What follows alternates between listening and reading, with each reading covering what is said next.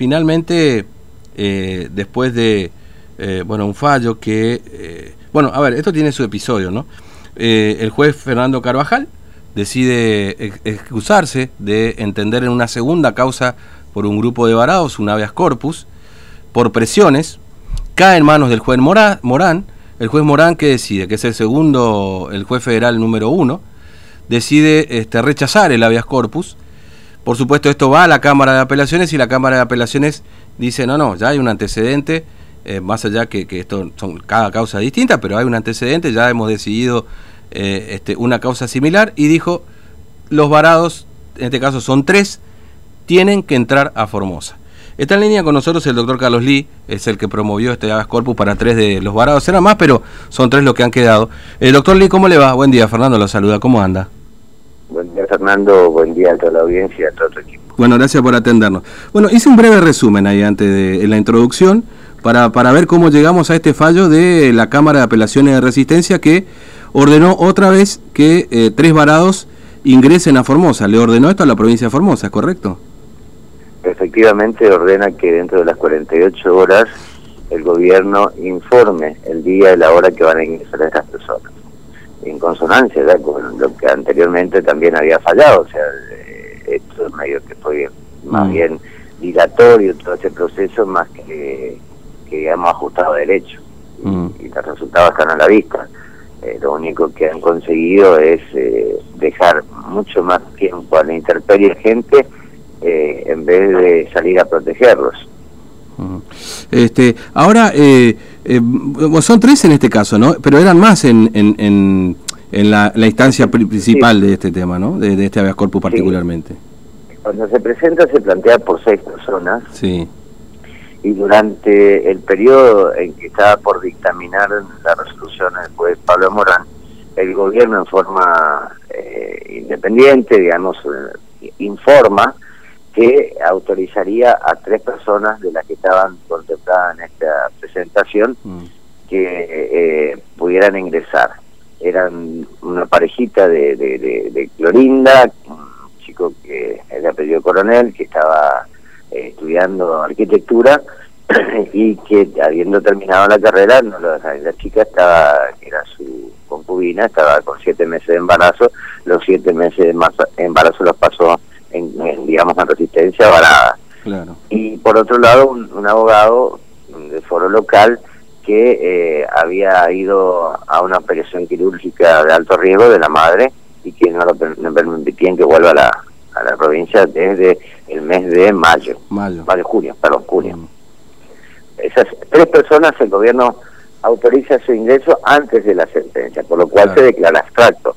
Y a las otras tres personas, que son comerciantes y, una, una joven que se fue en busca de, ingresar a la facultad y que bueno debido a la pandemia no no no sé qué no iba a poder quedarse ya eh, en resistencia y, necesitaba volver y estaba también planteando desde junio eh, la posibilidad de su ingreso nuevamente a la provincia.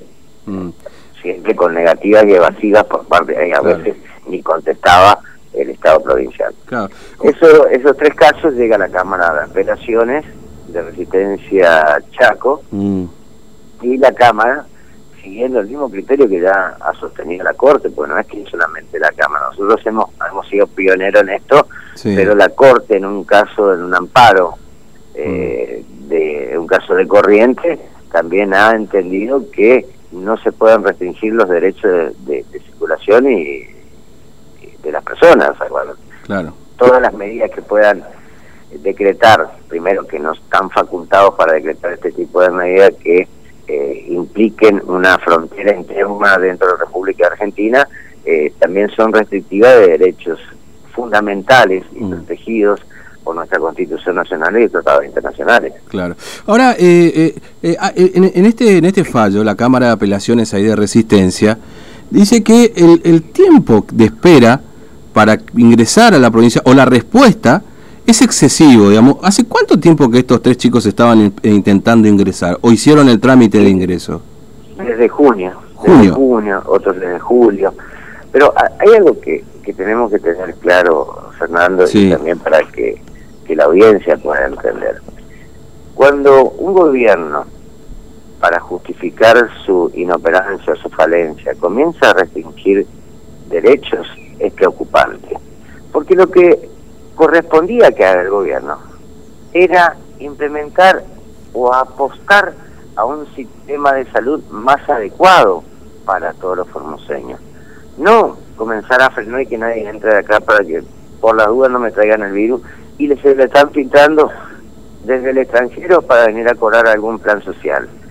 Realmente hay cosas que nosotros como formoseños tenemos que comenzar a comprender y a verlo, porque no es justo. Y sabes que lo peor de todo esto, que cuando recién lo viven, y a veces siendo tarde ya, viven, recién se dan cuenta que el gobierno, con actitudes como esta, ha invadido a su vida, a su familia, a un montón de cosas.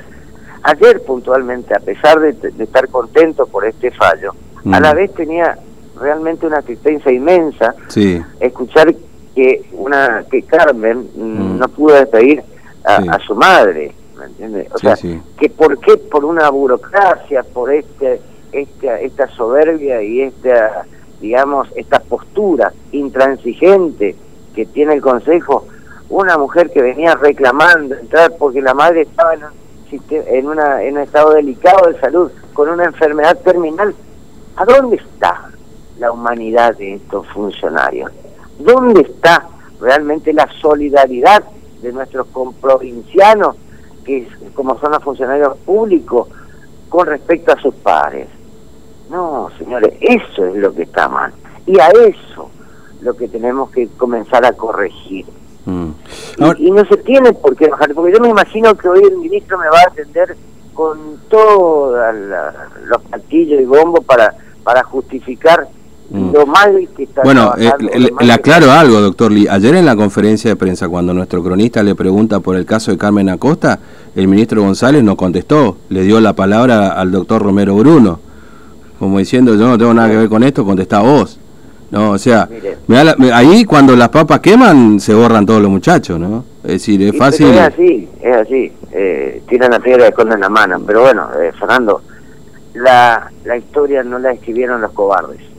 Nosotros no creo que mm. tengamos eh, miedo a nada. Mm. Así que vamos a seguir procurando. Ahora, eh, aportando nuestro pequeño granito de arena para para defender los derechos ciudadanos. Ahora, también la Cámara de Apelaciones, porque usted lo había lo habíamos hablado ahí con su colega, con el doctor este Vilalle también, porque este habían participado, trabajan juntos obviamente en esta cuestión, nos había dicho bueno que, que, lo del juez Morán era era insólito, digamos, ¿no? Y en este sentido también la Cámara como que le da un, una advertencia o un correctivo al, juez Morán, ¿no es cierto? En esta... yo, yo, yo lo que creo que, le, eh, a ver, yo creo que los jueces, eh, aparte muchas sentencias o muchos fallos, eh, tienden también a explicar los motivos para los cuando uno un fallo es de un de una cámara de apelaciones que ejerce superintendencia a los jueces inferiores, como es en este caso el, el Pablo Morán, mm.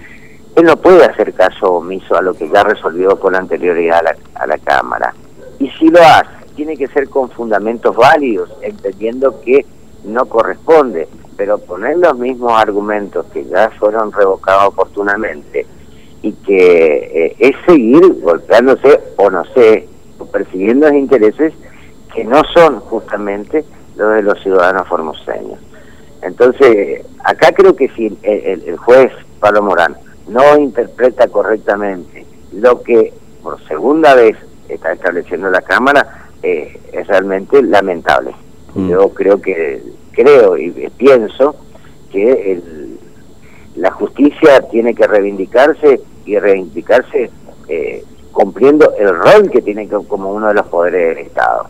Porque si nosotros comenzamos a, desconocer la justicia o pensamos que no hay justicia, estamos jodidos los ciudadanos. Porque mm. justamente en una, en una república está establecido que hay tres poderes para que uno haga el control del otro y que se compensen uno a otro para que no quede eh, eh, en manos de, monarcas o feudales eh, el destino de, y la digamos y la, la vida de los ciudadanos. Mm.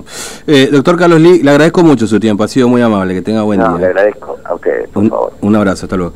Bueno, el doctor Carlos Lee, eh, junto con el doctor Fabricio Vilaggi, han presentado este habeas corpus, ha sido rechazado en primera. Bueno, esta tiene su historia, como le decíamos más temprano. Eh, lo presentan con